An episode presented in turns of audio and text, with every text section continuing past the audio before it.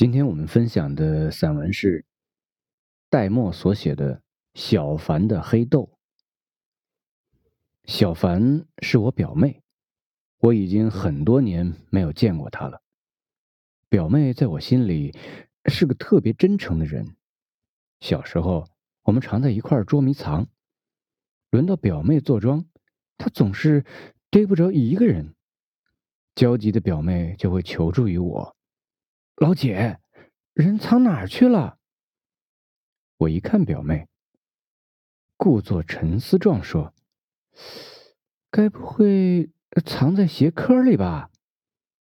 表妹就会跑去翻看我爸的那双老水靴，往身里瞅了又瞅，说：“不在这里。”我说：“抽屉呢？”他又立即跑去拉开我家唯一的一张三三 T 抽。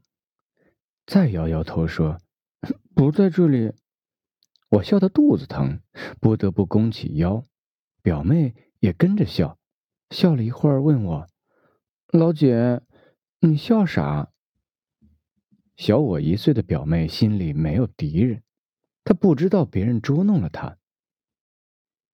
那年放暑假，表妹把她的新衣服落在栅栏上了。我喜欢表妹的粉花外套。就动了小念头，表妹丢了外套，挨了姑姑骂，我心里扑腾扑腾欢跳着，盼表妹快点回家。表妹走了，我把粉花外套套在身上，在外面疯玩了一下午，回家怕我妈看见，掖在了柴堆里。我妈还是发现了，厉声的喊我，让我给表妹去送衣服。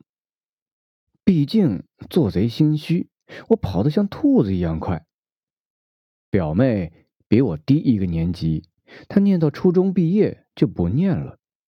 表妹学习很认真，常常一个晚上也算不完一道题。表妹是班上唯一可以不参加期末考试的学生。每到期末考试的日子，老师就说：“朱小凡，明天不用来了。”最初，表妹还会问老师：“为什么不来了？”经历多了，表妹就不问了。她会认真的点点头，然后收拾自己的书包。表妹的假期总是比别人来的早。如果有亲戚问：“小凡呐，期末考试考了多少名啊？”表妹就会空洞的张张嘴。莫名的笑一笑，说：“嗯嗯，老师还没排到我呢。”我读高中的时候，表妹已经参加工作了。她去了姑父所在的一家齿轮厂。进到车间的表妹，像一枚不合时宜的齿轮，被传来传去，好像卡在哪里都不是地方。后来，表妹成了厂里一名清洁工。清扫澡堂，表妹对自己的工作是满意的，这是唯一不需要拜师傅的工种。表妹不怕苦，也不怕脏，就担心被师傅骂是猪。表妹在厂里从没评过先进，但是表妹经常受表扬，比如别人都下班了，表妹还在收拾卫生，瓷砖、镜子。手盆、便池，还有高高的玻璃窗，都被表妹擦拭得明晃晃的。夏天墙角的野花开了，表妹还会掐下一朵插在塑料瓶里，或红或粉的那一只野花，就使得氤氲的澡堂子瞬间多了几分妖娆。一年四季，表妹从未迟到过，唯一给自己请过一次假，是怀孕九个月的一天。他觉得肚子里的孩子像是一分钟也不愿意等了。表妹的判断是准确的，果真没走到产房，孩子就伸出了一只脚。姑姑气得直巴大嘴：“都是先出头，哪有先出脚的？这孩子以后指不定怎么难缠呢！”哎，一个傻妈妈再养个难缠的孩子，哎。将来这日子可有的过了。表妹从不跟谁说长道短，也没有人会找表妹说长道短。在齿轮厂，表妹没有朋友，表妹似乎也不需要朋友。她总有干不完的活儿。表妹做事跟她做人一样，是实在的。多年后，国营大改革，很多人都在换岗，有的人连工龄也买断了。只有表妹像进了世外桃源，没有一个人站出来跟她攀比。再见，表妹是在一次葬礼上，我们共同的表亲去世了。隔着几十年的光阴，我分辨着孩提时的回忆。表妹变化很多，有了白头发，以前那一口四环素牙，色泽好像更加的深了。但表妹留给我的真诚，却没怎么变。表妹悄悄告诉我，她学会抽烟了。表妹还用她的一根手指滑动了一下被烟熏的暗淡的门齿，仿佛她的手指是一根桨，能破开心间隐藏的一条暗流。继而，表妹问我：“老姐，你抽烟不？”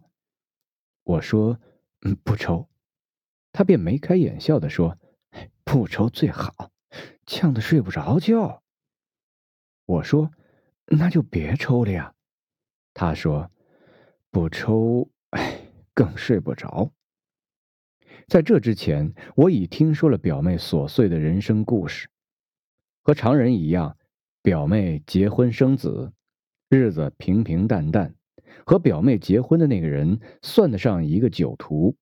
不喝酒时是一个挺好的男人，酒灌下去就不知道是谁家的男人了。表妹先是闹别扭，然后是离婚，一个人磕磕绊绊带大了孩子，孩子养大了，就离家出走了。表妹说：“早知道他要离家出走，让孩子慢点长就好了。”表妹说完这话，自己还捂嘴儿笑了一下。也许，女人的一生大多都是相似的，几句话就说到头了。表妹的人生也就更简单些，不同的倒是烟火气息的背后那些吞咽的苦或空。表妹比常人似乎要耐磨一些，因为逆来顺受的性格，表妹更习惯于接受。她不知道生活还可以有别的选择，她只意识到生活到最后好像没有什么能让她一把攥住。既然都攥不住，就松开手吧。就像当年老师不让他参加期末考试，表妹便不再考试。那天，我和表妹站在一棵老榆树的伞盖下，难得说了一会儿话。我们对话的过程像解一道数学方程式，慢慢的淡化了表亲逝去的悲伤，也淡化了生活本身和女人本身所带来的那些小忧伤。表妹说：“老姐，你说我上辈子是不是造了很大的孽呀？”九月的风掀动了表妹额前稀疏的刘海儿，还有表妹浓密的睫毛。睫毛上方的眉毛还像小时候粗粗黑黑的，一直连接到眉心。睫毛下方的眼睛也是小时候豌豆似的憨憨的样子，变化的只是脸上的毛孔比从前粗糙了。岁月到底是催人老的，不管你是什么人，不老好像就说不过去了。清早的天还阴着，一阵阵的哀乐从不同的角度飘进耳朵，抬眼就能看见年轻的表亲化成青烟的高大烟囱。我的心情还卡在那一缕青烟的寂寞与追痛之中，自然回答不了表妹的问话。望着岁月在表妹脸上刻下的条条细纹，我脑海中浮现的依然是小时候的表妹。她单纯的面对我的捉弄，也还是那么淡然和温和。我从没有看到过表妹愠怒或者发脾气的样子。我知道，我依然爱那个平静的，甚至有点好玩的表妹。那时的我们，前面总有那么长的路可以肆意奔跑，还有那么多的人，在我们渴了、饿了或困倦的时候，给我们一个又一个温暖的怀抱。疏忽间，日子过到了下午，然后就是慢慢到来的黄昏。那曾经大山一样的遮挡。在我们猝不及防的时候，一座接一座的塌下去了。一瞬间，这个世界变得那么松脆而孤独，让人一眼就看穿了他最终的把戏。而我们，也依然鼓着足够的勇气，向着一个方向朝涌。我知道，我们每个人最终都朝着那个方向去。我们并不比表妹幸运多少，倒是表妹比我们少去。很多心机。表妹还有一个哥哥和姐姐，也就是我的表哥和表姐，他们都生活在国外。表哥和表姐偶尔会给表妹寄些外汇，嘱咐她把日子过好一点，但那也仅仅是嘱咐。表妹说她不缺钱。表妹沉吟着，我想听到沉吟之后的话。但表妹叹息了一声，便岔到别处去了。表妹的孩子是个女孩，出走的时候还不到十七岁。表妹说：“那孩子一次都没有联系过她，真够狠心。”表妹说这话时，眼睛望着别处，睫毛还是那么浓而密。外面的伤悲好像也不能挤进去，同样，她那里的损耗也并不能够透出来。除了打扫澡堂时，表妹会盯住那些瓷砖或污渍，不让它们漏掉。余下的光阴，表妹的目光总是在别处游荡。也许，只有别处的光阴，能够削弱她的茫然和思虑。这样的凝视实在太过沉重。我便重启了话题，问表妹：“平时有啥爱好？”表妹说：“有的，他们那儿的社区新建了大食堂，还有了教唱班、舞蹈班什么的，想学的都是免费教。他三顿吃食堂，不用自己再糊弄自己。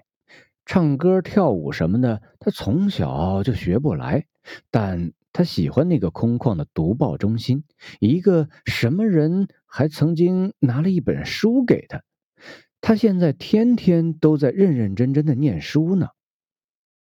表妹说，送书人还送了他两只陶罐，陶罐一黑一白，告诉他黑的代表悲伤，白的代表快乐。那只悲伤的陶罐。被表妹搁在左手边，快乐的那只在表妹的右手边。我听了入了神。陶罐，不管是快乐还是悲伤，都不难想象。我暗自思忖的是那本书，那该是一本什么样的书，会让表妹有了念书的兴致？表妹说：“老姐。”你知道我上学时学习就跟不上趟，我不是念书的料。表妹说，她上读报中心就是想看看报上有什么奇闻，说不准会找着孩子的线索。有一天，表妹翻到晚报的夹缝，看到一具没人认领的尸首，就跑了去。走近一看，哎，是个男的。那天，表妹在停尸房的外面坐了整整一个下午。表妹说：“也不知道是谁家的男人，真可怜。”表妹说：“她真想帮他把脸擦擦，那脸都是尘土，太脏了，看不出人的样子了。”但表妹还是没有擦。她想起擦镜子的毛巾还在澡堂外面的挂钩上。挂着呢。表妹说，她自己的孩子今年也该二十了。可她想的还是孩子小时候的事儿：喂奶、打嗝、洗尿布，抱着他去打预防针。风里来的、雨里来的都过来了，后来就抱不动了，比他还高。再后来，就会跟他吵架和顶嘴。表妹说，孩子出走的前一天，不知道为什么事儿扔过来一句话，孩子那话比一把剪刀都扎心。孩子吼着说：“傻妈，你整个一傻妈！”表妹说：“他长这么大，从没打过人，更别说打孩子。但那一天，他给了孩子一个嘴巴。”表妹说：“老姐，你说我是不是不应该打孩子呀？”看着表妹灰暗又漏风的牙齿，我突然红了眼圈想到小时候欺负表妹的情景，心里一阵难受。我说：“对不起，小凡。”老妹见我滚出了泪水，突然笑一笑说：“ 老姐，你咋哭了？我都不哭了。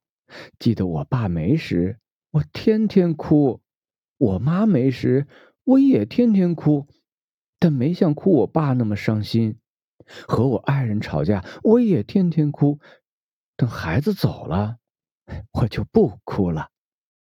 表妹说：“老姐，你帮我分析分析，我到底错在哪儿了？为什么最亲的人也都嫌弃我？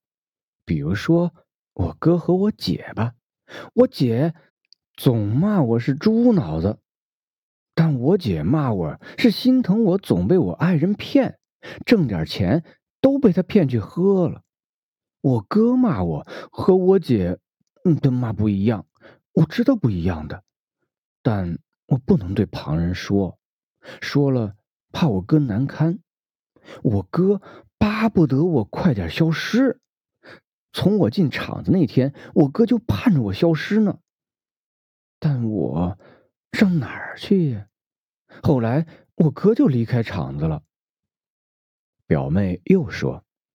老姐，你相信我，我从没有干过一件让我哥和我姐丢脸的事儿，我都敢拍着良心说的，你信不信，老姐？我说，我信。小凡，我伸手握了握表妹的手，表妹的一只手像这个深秋的早晨，有一点微凉。表妹说：“老姐，你不知道，我整宿整宿不睡的时候。”我也嫌弃过我自己，我啪啪的打自己的脸，说离家出走的人咋就不是你呢？我天天念叨孩子，你回家吧，让我替你走。后来我就不敢恨自己了。打开始念书，我就不恨自己了。书上说，心里有恨会长肿瘤的，我不想长肿瘤。我不想让我姐再惦记我。我姐说，她生活的那地方离我太远了。老姐刚开始念书，说啥都念不下去，心乱。可一看到人家好心送我的陶罐，我就逼着自己念。那俩陶罐那么好看，那人还说，看看哪个陶罐先装满豆子。后来慢慢念熟了，嘿，就念进去了。好像心和字儿贴到一块儿了，老姐，现在才明白你们为啥都那么爱念书。念书真能使人忘记忧愁呢。